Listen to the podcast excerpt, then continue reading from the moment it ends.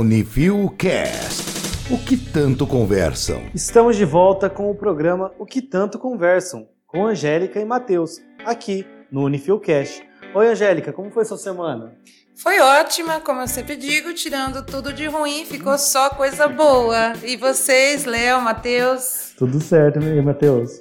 Comigo também tá tudo certo e tô muito animado aqui para conversar com vocês e principalmente ouvir bastante a Angélica hoje sobre os ensinamentos dela, que ela já fez aí, ó, uma lição de casa bem completa sobre o assunto de hoje, hein, pessoal? Aqui tem um monte de livro aqui em cima.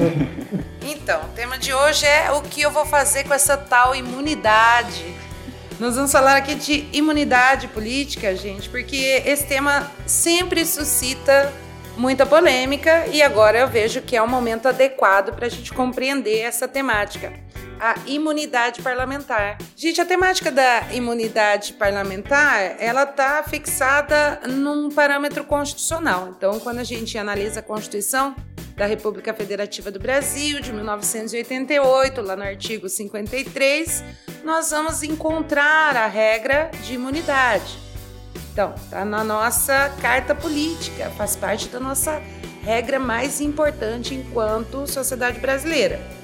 E aí, lá no artigo 53 da Constituição, nós encontramos a primeira forma de inviolabilidade parlamentar. O que isso significa? Os deputados e senadores são invioláveis civil e penalmente por quaisquer de suas opiniões, palavras e votos. E isso acontece desde a expedição do diploma. A expedição do diploma é um evento anterior, inclusive à posse. E além desta nossa primeira é, imunidade, nós temos também uma imunidade chamada processual. Então, a, a imunidade no que diz respeito à expressão de opinião, palavras e voto é considerada como imunidade material e a processual diz respeito a duas perspectivas. O parlamentar acabou de cometer ali aquele ato considerado como criminoso e o que diz respeito à inafiançabilidade, quem vai indicar quais crimes são inafiançáveis é também a Constituição Federal, lá no artigo 5 inciso 43, considerando que são inafiançáveis tortura, tráfico, terrorismo e os crimes hediondos. Aí a Lei 8.072 que vai apontar quais são os crimes hediondos, mas a título de exemplo, num rol extenso lá do artigo 1 dessa lei, nós temos homicídio qualificado ou homicídio cometido, por exemplo, é, por grupo de extermínio, estupro, entre outros crimes considerados hediondos. Estes, portanto, na flagrância de realização o parlamentar pode, portanto, ser preso. Aqui, gente, nós temos que pontuar que essa imunidade não diz respeito à pessoa do parlamentar, não diz respeito ao deputado X nem ao senador Y, diz respeito à prerrogativa da função. E isso é importantíssimo. E para prender a atenção de quem está ouvindo, eu já vou aqui colocar uma polêmica. Nós devemos defender a imunidade parlamentar de maneira indiscutível. Nós temos que fazer a defesa da imunidade de uma maneira muito concreta, porque isso diz respeito ao próprio exercício da democracia. Na nossa história constitucional, nós percebemos sempre uma é, alternância de constituições ditas democráticas e períodos de ditadura ou de estado de exceção.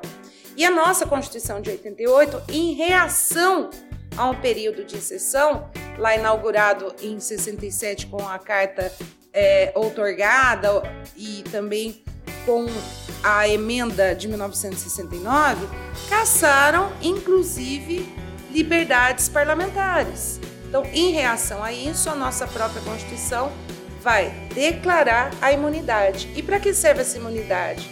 Qual é a relação que isso tem com o exercício parlamentar. A defesa de opiniões, a defesa de ideias num Estado dito Estado Democrático de Direito tem que ser apartada, afastada e protegida contra qualquer perseguição política, por exemplo. Se lá na ditadura nós tivemos é, vários deputados caçados em razão de pertencer a um grupo ou defender uma ideia, é isso que a Constituição quis proteger nesse momento. Então nós devemos fazer a proteção disso porque é defender a própria democracia. Nós temos vários exemplos de relação de parlamentares com crimes comuns. Isso não é uma obra de agora. Nós tivemos, inclusive, um homicídio dentro do Congresso Nacional. Em 1963, o pai do Fernando Collor de Mello, na tentativa de assassinar um senador, por engano assassinou outro, um senador do Acre, e isso, desde então, nós sempre assistimos vários episódios onde o parlamentar se envolve em crime comum. Então, nós vamos aqui agora fazer a diferença entre uma perspectiva e outra. No que diz respeito à imunidade material, que é aquela de opinião, palavras e votos, existe um critério que é o critério de imunidade absoluta. Se o deputado lá na Câmara dos Deputados ou o senador lá no Senado Federal emitem seus pareceres, suas ideias, ele tem, então, em caráter absoluto essa imunidade. Ele jamais será alcançado numa ação civil ou criminal em decorrência dessa opinião emanada. Há uma extensão quando o parlamentar dá uma entrevista falando a respeito do que foi dito na tribuna. Também é considerado uma extensão da própria tribuna, então também tem um caráter absoluto.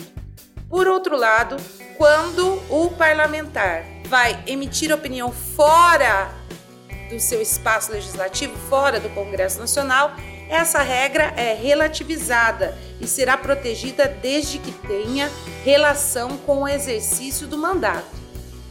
E aí, agora em 2020, no mês de março, no dia 10, o STF recebeu uma queixa-crime porque um deputado, é, vou falar o nome porque é público isso, o Vladimir Costa, tinha na tribuna da Câmara dos Deputados proferido ofensas em face de alguns artistas renomados, inclusive, falando que eles eram vagabundos, vagabundos da Lei Rouanet, que eram todos bandidos. E esse deputado replicou o vídeo onde ele fala isso na tribuna da Câmara dos Deputados, na sua rede social. Os é, ofendidos, então, fizeram que, através da queixa-crime, buscaram no STF, em decorrência da prerrogativa de foro, que ele fosse punido. E o STF acatou com base no seguinte argumento: de que, como foi um discurso disseminado por uma rede social, aquilo não tem caráter absoluto, que não se trata de espaço legislativo, não era a Câmara dos Deputados, então era relativizado. E tendo em vista que ofender artistas ao emitir opinião, palavras a respeito da Lei Rouanet, como não há essa coadunância, você não precisa ofender, desferir esse tipo de opinião em face de artistas porque você está criticando no exercício parlamentar a Lei Rouanet, então foi recebida tal denúncia. Nós não podemos festejar esse tipo de análise porque vai parecer, Mateus, aquela cena que o indivíduo prepara dois copos de suco. Um tem veneno. Na hora que ele vai dar o copo com veneno para o inimigo, ele se atrapalha e toma ele mesmo o copo de veneno, dando para o inimigo o copo de suco saudável. Que, que eu estou querendo dizer com essa analogia? Quando nós aceitamos para qualquer um a relativização de garantias constitucionais que defendem o livre exercício democrático parlamentar, nós corremos o risco de ter outras decisões que interferem no âmbito da política e que podem ser utilizados processos judiciais, bem como a aceleração de inquéritos policiais ou desaceleração de inquéritos policiais, buscando o momento eleitoral, ou proteger alguns, ou então jogar para a opinião pública um conceito primário de culpa. Isso mudou o resultado das eleições, não só em nível federal, mas em todas as instâncias do país. Essa possibilidade, então, do direito ser flexibilizado à medida que quem é o paciente não nos é adequado, pode acabar se transformando num risco para a democracia. Passando para uma outra análise, nós temos a questão da imunidade processual e aqui as razões da proteção da imunidade material. Por quê? Quem nos garante que um juiz possa decretar uma prisão equivocada em decorrência de subjetividades ideológicas, por exemplo. Para proteger, nós temos a única circunstância, não estou falando de prisão condenação, é prisão cautelar, ou seja, não temos uma sentença transitada em julgado, e aí esse indivíduo comete um crime inafiançável. E no que diz respeito à prisão, há também vedação em decorrência da proteção da prerrogativa da função que exerce o deputado ou o senador. Então, só pode ser preso aquele deputado ou aquele senador que seja apanhado em estado de flagrância de crime inafiançável. Ainda assim, a análise dessa prisão é remetida à Casa Congressual pela qual o parlamentar exerce sua atividade e ela vai dar então uma análise política, concordando ou não com aquela medida cautelar tomada, que é a prisão. Aqui, gente, como em 2011 nós tivemos uma reforma no Código de Processo Penal indicando outras medidas alternativas à prisão cautelar, então funciona como? O estado de liberdade versus o estado de prisão. Nesse meio, nós vamos ter várias outras medidas que vão ser aplicadas de acordo com a necessidade de cada caso. Isso para que a gente diminua o volume de prisões sem condenação no país. Nessa análise aí das medidas cautelares, já que se o Congresso vai avaliar a prisão, também tem que avaliar as medidas cautelares. E nessa análise é que pode haver, por exemplo, uma situação que é de afastamento do parlamentar de suas atividades e uma vez afastado, não mais então exercendo a função, ele não vai ter imunidade porque não está no exercício. Então, essa é uma possibilidade que se abre então para que demore um pouco ou para se avaliar pela prisão ou para avaliar contra a prisão. Além do que, gente, essa é uma das imunidades previstas que geram polêmica, mas nós temos por outro lado também a prerrogativa de foro, né, Matheus? Sim, é, na verdade a prerrogativa de foro é uma das que mais suscita debate político né, pelo público por ter essa dificuldade de compreensão sobre o que é essa prerrogativa de foro. Porque a população normalmente não chama nem de prerrogativa de foro, que é o nome adequado, chama de foro privilegiado, como se isso fosse um privilégio do parlamentar. Mas aqui a gente não está falando, como a Angélica já falou, de privilégios ou então de benefícios concedidos à pessoa do parlamentar, mas sim prerrogativas de um cargo, de uma função, de um munus público. É justamente por isso que, por as pessoas não entenderem isso como uma prerrogativa e sim como um privilégio, muitas pessoas e muitos candidatos se apropriam desse discurso e se apropriaram, dizendo: Ah, eu sou honesto, e se eu for eleito, eu vou abrir mão do meu foro privilegiado. Só que o foro privilegiado, como ele diz, ou mais correto, o, a prerrogativa de foro, não é dele. Ele não pode nunca abrir mão. Ele sempre vai ter, porque isso não é da pessoa do parlamentar. Isso é do cargo, da função que ele exerce. Então a gente tem que tomar muito cuidado para nessas situações nós não sermos seduzidos por discursos falsos, né? Porque na época das eleições todos querem pregar que são honestos, que são contra isso, contra aquilo, né? Que não precisam do foro é, privilegiado, é da prerrogativa de foro, mas a partir do momento que isso vai beneficiar, o discurso já acaba se alterando. E olha só como pode ser usado para dois lados, Mateus. Nós tivemos o caso do Eduardo Cunha.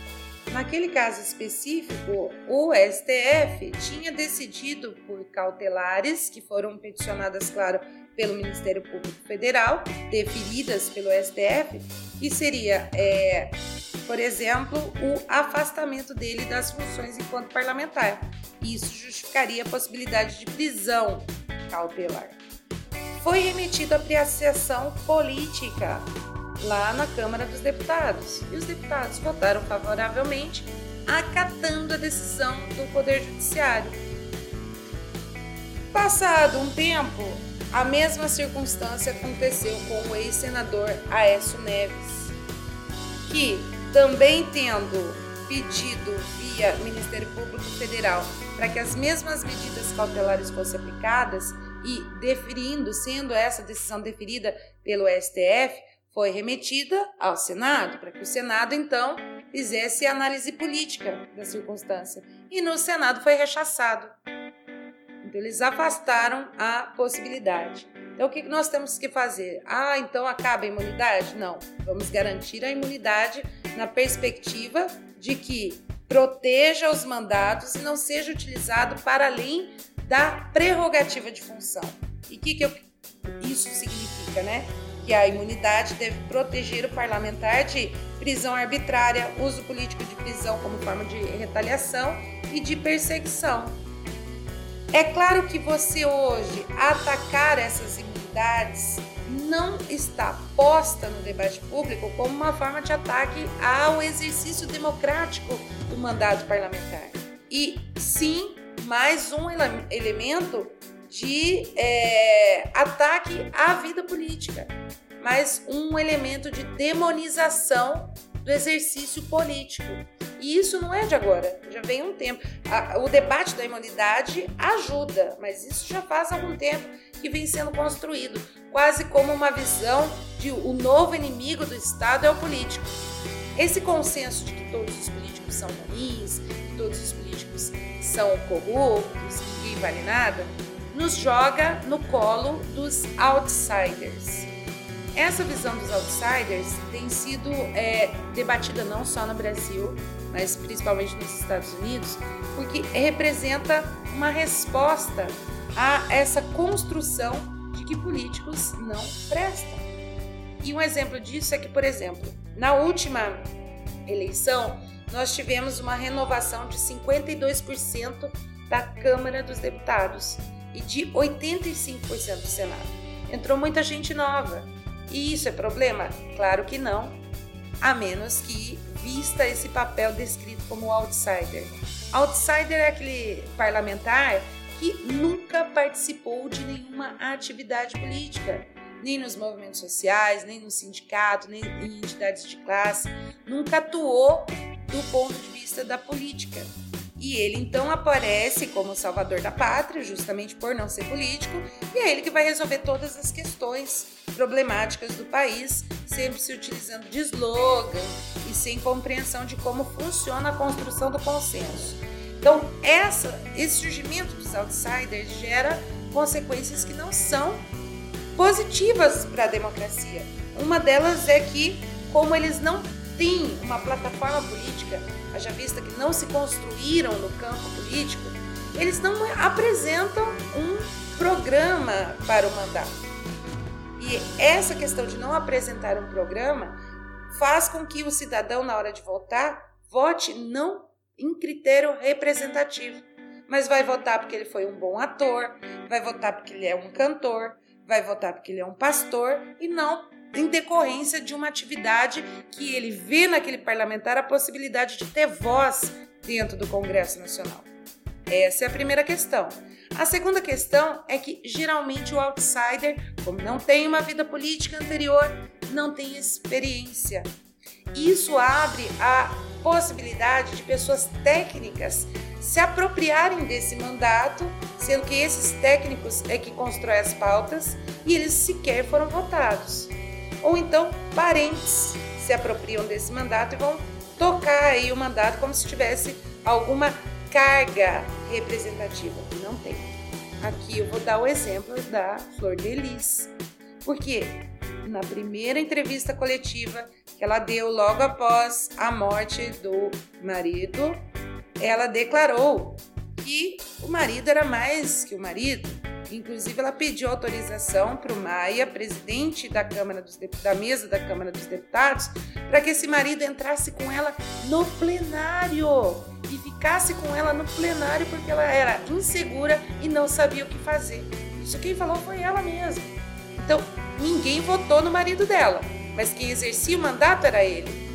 Mas um critério negativo que pode vir a acontecer em razão de outsiders na política.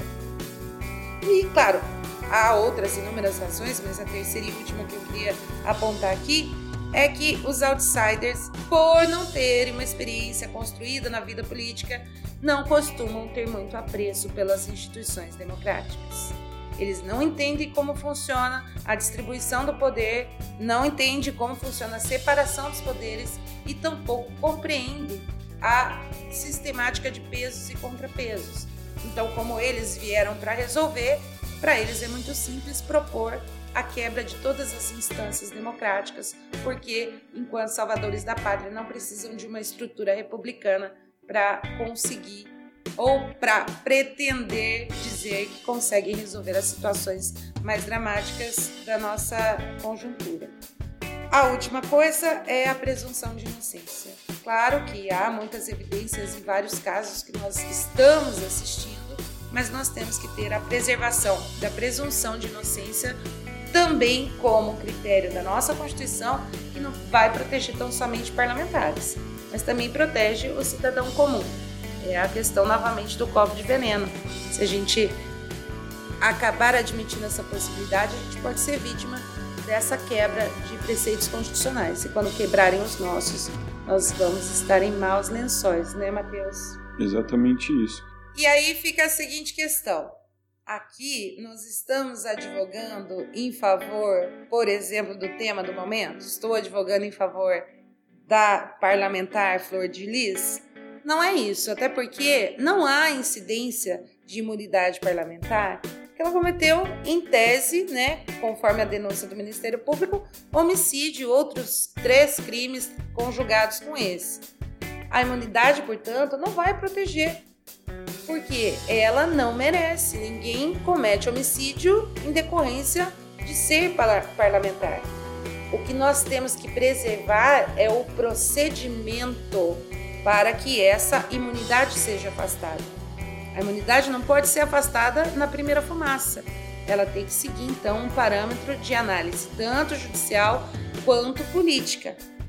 E lembrando que ela, é, como é uma pessoa nova no Congresso, não terá força política como teve a Aécio em outras circunstâncias para segurar as pontas e haver o arbítrio da utilização de uma prerrogativa que serve à proteção da democracia aplicada para ser um manto da impunidade. Então nós teremos aí a análise, mas ela tem que seguir o critério. E aí, Matheus, fica duas questões aqui. A Flor de Lis, que se elegeu numa perspectiva não do que ela tinha para propor, mas sim com base em ficar repetindo que tinha 55 filhos, 55 filhos, 55 filhos, ou então por ser pastora, cantora.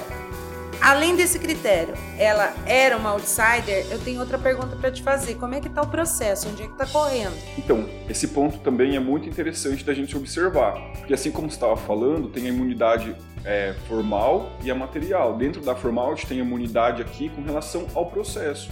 Onde esse processo vai correr? Quem que é o juiz, o desembargador ou ministro competente para analisar esse aspecto do crime que foi cometido, para que então a gente possa colher provas, é, para que a ré, a denunciada, possa se manifestar, se defender. Onde isso tudo vai acontecer? Quem vai fazer essa análise? Aqui, pessoal, a gente tem que lembrar que, de acordo com a Constituição, né, nós temos o foro por prerrogativa desses parlamentares. Como que esse foro por prerrogativa era interpretado? O STF ele oscilou muito na, em como interpretar essa disposição na Constituição. Entretanto, em 2018, na questão de ordem 937, ele decidiu pacificar o assunto. E nessa pacificação, o Supremo Tribunal Federal entendeu que o foro por prerrogativa de função, ele só vai poder existir. Então, aqui no caso, deputados e senadores só serão julgados no STF, por exemplo, se forem é, processados por crimes que ocorreram durante o exercício do seu mandato e, além disso, esses crimes têm que ser realizados em razão dessas funções que eles desempenhavam. Se for qualquer crime que não foi durante o mandato ou não foi praticado em razão da função de parlamentar, não haverá o foro por prerrogativo. Então, aqui, no caso, é, o foro por prerrogativo só vai existir nessas situações. Fora isso, vai para a justiça de primeiro grau. Analisando comparativamente o caso da Flor de Lis que você trouxe aqui para gente, ela é parlamentar. Ela é, tá exerce, ela estaria exercendo o mandato dela. Então, o crime foi cometido durante o exercício. Primeiro requisito ela preenche. Entretanto, o segundo requisito, o crime que em tese ela cometeu, né, que ela foi denunciada, foi cometido em razão do exercício dessas funções públicas? A resposta, com certeza, é não. Né?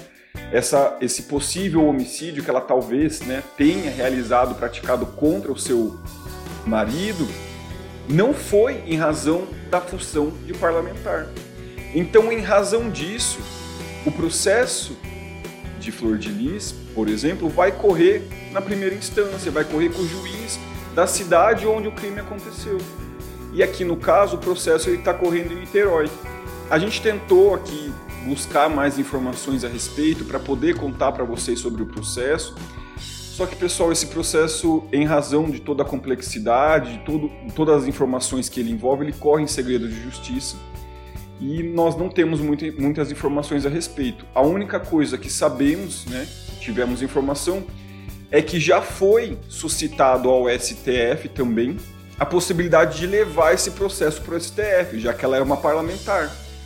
Entretanto, o STF decidiu falando não. Apesar de ser parlamentar, o crime não foi cometido na função de parlamentar, pela função, pelo exercício dessa, dessa, dessa, desse munus público. Então, por isso, volta para a primeira instância volta aqui no caso, por exemplo, para a cidade de Niterói, no Rio de Janeiro. E aproveitando o gancho do que você estava comentando, Angélica, sobre apoio não parlamentar, é interessante observar que a falta de apoio dela é tamanha que dias depois de haver todo esse escândalo midiático em torno do que aconteceu, o partido já deu é, entrada no pedido de expulsão por quebra de decoro. Então foi pouco tempo depois esse pedido já foi feito. Isso mostra que nem o próprio partido estava apoiando ela ou vai continuar dando apoio a ela em tudo em todo esse decorrer aqui da análise processual para aferir se ela tem ou não culpa ou responsabilidade no ato de homicídio, por exemplo, contra o seu ex-marido. E em decorrência justamente de uma cassação, haja vista que com a cassação não existe mais mandato parlamentar, aí abre a possibilidade para prisão. Então não é preciso nenhuma segunda análise se o crime foi cometido em decorrência do exercício parlamentar. Aqui não há sombra de dúvidas que não. No entanto, a cassação afasta a prerrogativa de cargo. Não há nem sequer essa análise, que não tem mais necessidade. Então, esse é o caso, por exemplo, da fixação que defender a imunidade parlamentar é defender o Estado democrático de direito. A gente não pode jogar a bacia com a água e a criança. Nós temos que exigir que pessoas com condutas civilizadas estejam nos representando. Não podemos admitir de forma alguma que mandatos parlamentares sirvam a um salvo-conduto de criminosos. No entanto, antes de pedir, por exemplo, o fim das imunidades ou combater as imunidades, nós possamos separar o que é a função da imunidade e fazer a defesa indiscutível desse mecanismo de garantia da nossa democracia. É justamente por isso que a gente tem que olhar e não fazer os nossos julgamentos, as nossas análises com base em critérios emocionais ou né, se levar pela posição da mídia. A gente tem que olhar aqui de um aspecto racional e entender que a defesa dessas prerrogativas, ela é uma defesa do Estado democrático de direito. É uma defesa para que aquela pessoa que você votou para que te represente continue fazendo isso. Não é uma ideia ou uma proteção estabelecida para que os parlamentares possam cometer crimes aleatoriamente. Aqui é uma proteção da instituição do Estado Democrático de Direito. Ó, e para ver como nós estamos suscetíveis a essa opinião pública mal construída, Matheus, nós tivemos uma decisão do STF que interpretou o fato de que o controle político das prisões dos parlamentares no âmbito dos estados deve ser realizado pela Assembleia Legislativa de cada uma das unidades da federação. Então, o que, que isso significava? Claro que suscitado pela circunstância do Rio de Janeiro, que tem vários parlamentares que foram presos, uma prisão cautelar, e com isso, então, foram até o STF para uma imunidade parlamentar. O STF acabou, então, pontuando que o controle político, ou seja, a remessa dessa prisão para análise da Assembleia Legislativa, deve acontecer tal qual a prisão do deputado federal ou do senador é remetida para sua casa correspondente para análise política. E ao fazer isso, a imprensa, na sua totalidade, acabou promovendo uma ação de opinião pública totalmente voltada contra o STF, como se eles tivessem, então, criado uma norma de proteção ao deputado estadual e eles nada mais fizeram que ler o artigo 27 da Constituição, lá no parágrafo 1 que está escrito que aos deputados estaduais aplicam-se as regras de imunidade dirigidas aos parlamentares federais. Então, foi uma falsa impressão que foi estendida uma imunidade e principalmente que essa imunidade era uma impunidade. E não era isso. Então, nós precisamos avaliar que o instrumento da democracia pode sofrer ataque porque a gente não compreende qual é a sua verdadeira função. Cometeu crime não tem nada a ver com a história aqui de defesa das opiniões, das ideias democráticas? Tá fora. Se não, vamos defender a democracia, que a gente tem muito a ganhar com isso. Então, muito obrigado, Angélica, muito obrigado, Matheus, e agradeço a vocês que estão nos ouvindo. Fiquem ligados para os próximos episódios. É isso aí, pessoal. Muito obrigado pela audiência. Espero que a gente possa contribuir então para o debate e para a formação de argumentos de vocês. Até mais, obrigado pela atenção. Beijo, Matheus, Léo. Tchau, queridade. Uniview Cast. O que tanto conversam.